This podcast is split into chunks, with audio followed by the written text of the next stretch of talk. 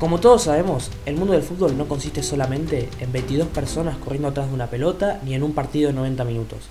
Son varios los fenómenos que lo rodean. Y hoy de que vamos a hablar está fuera del terreno de juego, fuera de esas 22 personas, fuera del banco de suplentes, está del otro lado del alambrado.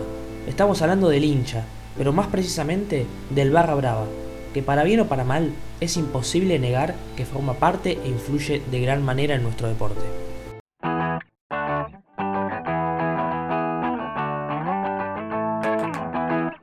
A lo largo de los años, en la historia del fútbol argentino, el rol de hincha en la cancha fue evolucionando. Dejó de ser lo que en un principio era esa persona que iba a alentar al equipo de su ciudad, al equipo de sus amores, junto a su familia, amigos o compañeros de la hinchada para cantar y apoyar al equipo, pasar un buen rato, un ambiente sano, por decirlo de una manera, sino que empezó a existir el término barra brava para definir a un tipo de hincha en concreto. ¿Fue siempre así esto? La realidad es que no, al principio de las primeras décadas del siglo pasado era poco común ver un hecho de violencia en el fútbol, pero hubo un momento que fue un antes y un después, más precisamente en 1958, cuando un hincha, Alberto Mario Linker, fue asesinado debido a la represión policial. Ahí el argentino se empezó a acostumbrar de mala manera a que empieza a haber violencia en el mundo del fútbol y a comienzos de la década del 60 se empezó a denominar barra brava a los grupos organizados que estaban conformados por hinchas violentos. Tal fue así el antes y un después que en los siguientes 30 años se vieron más de 100 muertes relacionadas con violencia en el fútbol. Algo que para muchos, va, que para esa sociedad en aquel entonces era algo inimaginable. Lamentablemente hoy en día eso se puede ver muy seguido pero antes la cosa no era nada que ver. Lo primero que queremos hablar, ¿es fácil lidiar con este tipo de personas, ya sea como hincha o como dirigente? Para hablar de ello, estuvimos dialogando con Pablo Carroza, periodista argentino informado sobre toda la actualidad del mundo barra brava.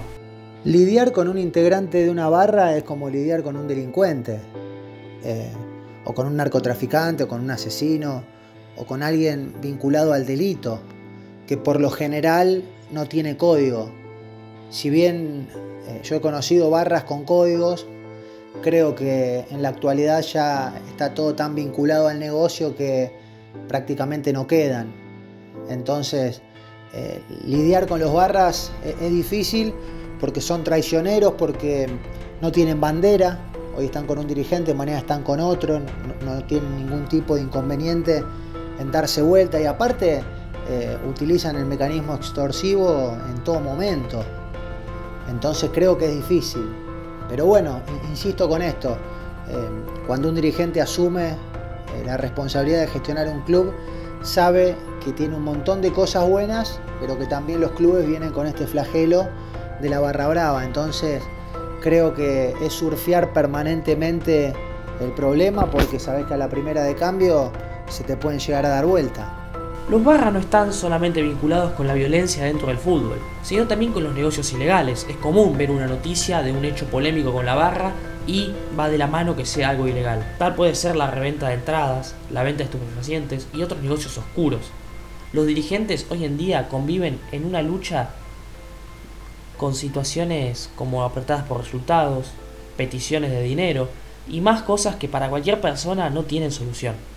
Los negocios, por supuesto, que son variados, no es lo mismo el negocio puede llegar a tener una barra de Boca, de River, de Racing, de Independiente, de San Lorenzo, de Newell, de Central o, una de un equipo de ascenso. Eh, yo conozco barras que hasta manejan pases de jugadores en clubes muy importantes, que manejan pasajes en avión cada vez que el equipo sale a jugar Copa Libertadores, Copa Sudamericana o, que viaja al exterior.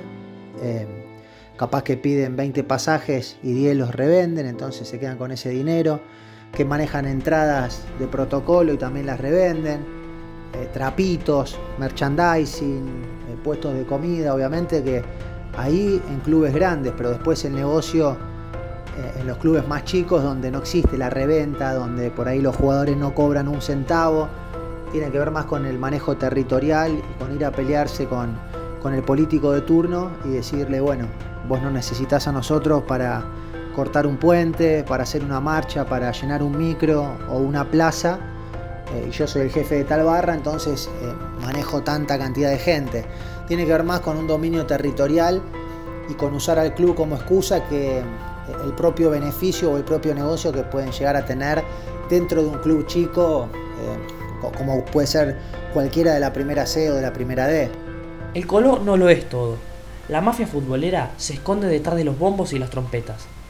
Y la realidad es que hay personas que permiten que esto siga sucediendo, que avalan la presencia de este tipo de hinchas.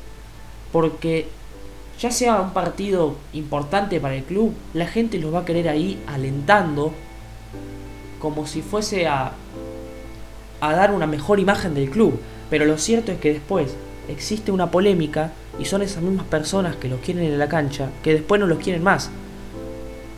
Esto generó que lo que antes era ir a ver un espectáculo se convierta en un escenario de terror debido a la inseguridad que causan este tipo de personas.